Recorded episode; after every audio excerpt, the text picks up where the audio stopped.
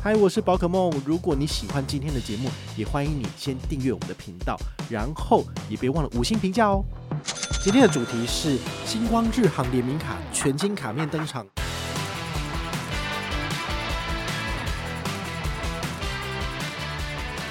这时候你拿来兑换日航里程，相当于就是六元一里。我的天呐，六元一里跟二十二元一里，这个是星光日航联名卡可以提出来的。嗨，我是宝可梦，欢迎回到宝可梦卡好哦。我们今天呢，来跟大家聊聊这个里程信用卡。星光银行呢，它跟日航联名卡大概发行了这个联名的部分已经有大概超过十年了吧，非常非常的久远哦。那久远到我们会觉得说，天哪，这个卡片到底什么时候会升级？它在八月中旬的时候呢，就公告了他们要推出这个。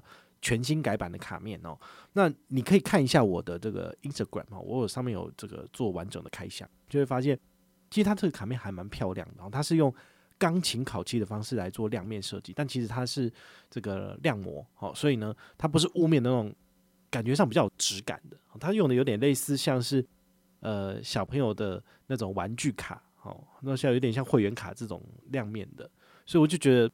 有某种程度的质感，但是你其实看久了，你会发现有点像塑胶的这种玩具卡，有点可惜。所以它的卡面延续了日本航空的这种一贯的洗练、很优雅的这个设计，但它的卡面呢，就是属于亮面的。所以我个人觉得廉价感蛮重的，但蛮可惜的。但是呢，如果你想要收藏的话呢，它是可以办的。除了卡面的这个诱因之外，它到底还有什么优惠呢？我们来跟大家解说一下哈。它的活动期间呢是八月一号到今年的年底，国内刷卡四十元累计一里，哇！你看这到底有多烂啊？海外的部分呢，因为他们有做加码再加码，所以就是十元一里，好，大概就是刷四十块累积四里，好，所以算起来大概就是十元一里。那如果你是拿这张星光日航卡来购买日航商务舱。他就给你里程加码百分之五十，好，你就把你的登机证准备好，事后打电话给新光银行，他们帮你做登录之后，这一笔消费就可以大包。我本来想说，哎、是不是说我用里程换票，然后这个商务舱就可以帮我，就是多给我百分之五十？当然没有这么好啊，对不对？跟你想象中的完全不一样哦。所以我觉得，呃，这张卡片的优惠大概就是这样子。那剩下还有什么？JCB 机场贵宾室。诶，拜托，JCB 机场贵宾室不需要这张卡片也可以进入好吗？像之前什么乐天信用卡，他就跟你说终身免年费，然后日本贵宾室随便进，它就是茶水间啊，对不对？它不会有热食，几乎没有热食的这种东西，你只能够进去坐着休息而已。星光银行居然还把这东西拿来当做是自己的卖点，你不觉得这是很丢脸的一件事情吗？对啊，然后还有什么新户送这个一千里，好，满万送千，然后甚至还有这个满五万送五千里，但是只有限一百个名额，可能早就没了。好，所以。我觉得要拿到六千里真的要很拼啦。那现在我来介绍，其实已经过一个月，你可能就来不及了，好，很可惜。好，那再来还有机上购物九折，好，成田羽田机场免税购物九五折，然后还有外币的换汇优惠等等之类的。其实很多东西都有点类似是画蛇添足，好，就是真正的航空公司联名卡不应该是这么烂的，但是呢，他们不长进，给的东西都非常非常的少，然后就会让我非常的困惑。早期这张卡片居然还是五十元累计一里耶！我的天哪，你怎么可能会想要用这张卡片？又不是白痴，而且它没有任何的会员专属的优惠，办的它就是一张会员卡而已。但是它是最低阶，甚至连高阶一点的日航会员它都不给你。在这种情况之下，你怎么可能会想要用这张卡片刷？简单举例，我自己的 HSBC 旅人无限卡，国内十八元一里，海外十元一里，就可以拿来累积在日航上面了。如果是你，你要刷哪一张卡片？如果是以一百八十万来讲的话，我那张卡片刷下去十八元一里，至少就有十万里了。但是你如果是一百八十万刷这张卡片，只有四万五千里，跟刚刚讲的十万里差了一倍以上，你就会知道说，如果你的年刷卡额是一百到两百万来讲的话呢，绝对不应该选这张卡片刷。纵使它首年免年费，第二年只要年刷两万就可以免次年年费，你也不应该用这张卡片。所以我觉得。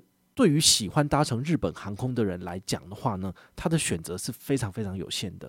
如果你不选择这张卡片，那么你就是只有旅人无限卡可以选。那当然，另外一张卡片就是我们之前提过的国泰世华 Cube 卡。国泰世华 Cube 卡呢，它在刷卡累积小数点，好，以三趴的回馈率来算的话呢，大概拿来兑换这个日航的里程，二十二元就可以累积一里的里程。甚至你在庆生月的时候，在指定通路刷卡，比如说你去 KTV 唱歌，或者是去电影院，然后去十二大精选的指定餐厅消费，都是有十趴的小数点回馈。这时候你拿来兑换日航里程，相当于就是六元一里。我的天呐，六元一里跟二十二元一里，这个是星光日航联名卡可以提出来的优惠吗？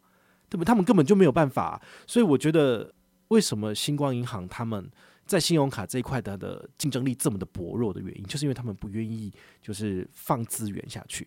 照理来说，日航在日本的地位是跟 ANA 并驾齐驱的。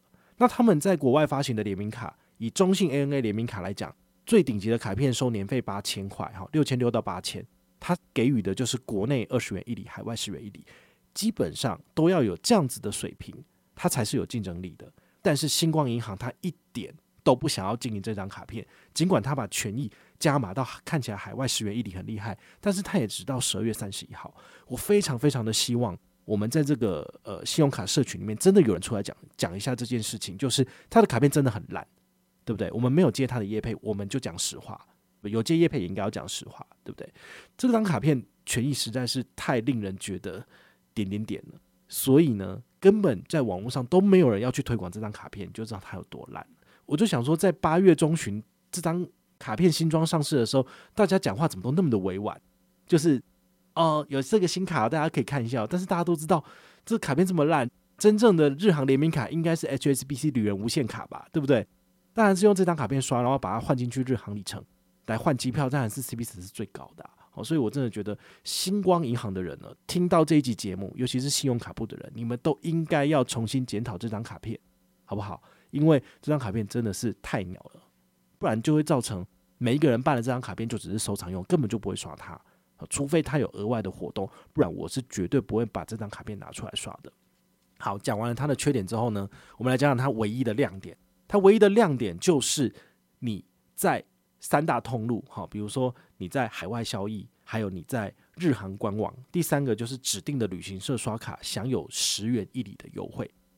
但是这个额外的十元一里呢，每一个人每一个月只能够拿到两万里，所以你回推大概就是刷个二十万左右就封顶了。所以呢，这是它目前我看到的亮点。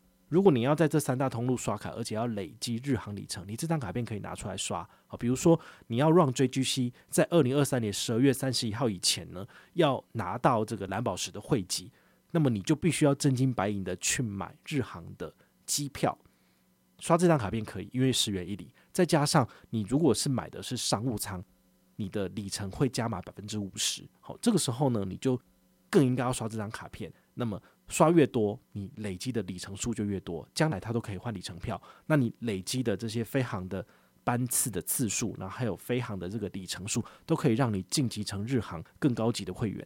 这个是它唯一我看到的亮点。好，这个就是 HSBC 旅人卡所不能够给你的。除此之外的话呢，它真的是一无是处的废物。那到底有什么必要去办它呢？好，说真的是这个样子。好，所以呢，希望透过这一集的节目，能够让大家更加理解这张卡片它的优点跟缺点。如果你真的也觉得这张卡片不好，也欢迎你就是透过你自己官网留言，或者是你就打电话进去给星光银行的客服，跟他们反映这张卡片真的不是很好。那么他们收集了越多人的资讯之后，他们就有机会跟日本航空演你。做出更好的产品，那最后得到好处的就是我们所有的消费者啦。那如果你有任何的问题或任何的想法，也欢迎你就是到粉丝页私讯我，好，或者是留言，好，或者是抖内都可以，好，我们有看到的话呢，都会在做节目跟大家回报哦。我是宝可梦，我们下一个见，拜拜。